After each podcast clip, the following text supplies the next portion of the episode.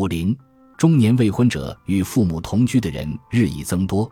四十岁上下世代中，尤其是未婚者中，越来越多的人选择和高龄的父母同住。见下图。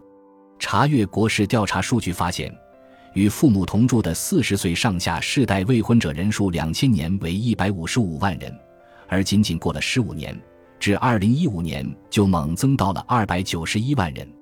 工作之后仍旧和父母住在一块儿，生活费由父母负担或者起码补贴一部分，我自己的收入自己存下来，这样的独身生活难道不值得开心的唱几句吗？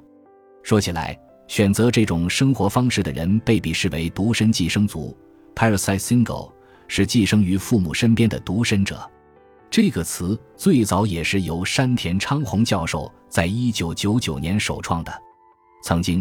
说起独身寄生族，给人的印象是寄居在父母亲身边，过着无忧无虑的啃老生活的一群人，甚至被视为拉动社会消费的动力。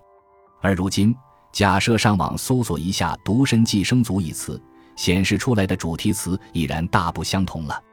而旁边大约是表示联想词吧，会自动的与“独身寄生族”一同跳出来，连在一起的话变成这样：“独身寄生族末路。”独身寄生族原因：独身寄生族难，独身寄生族四十岁女性，独身寄生族老后，独身寄生族问题点。看着情势，总有点古里古怪的感觉。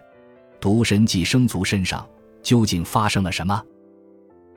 感谢您的收听，本集已经播讲完毕。喜欢请订阅专辑，关注主播主页，更多精彩内容等着你。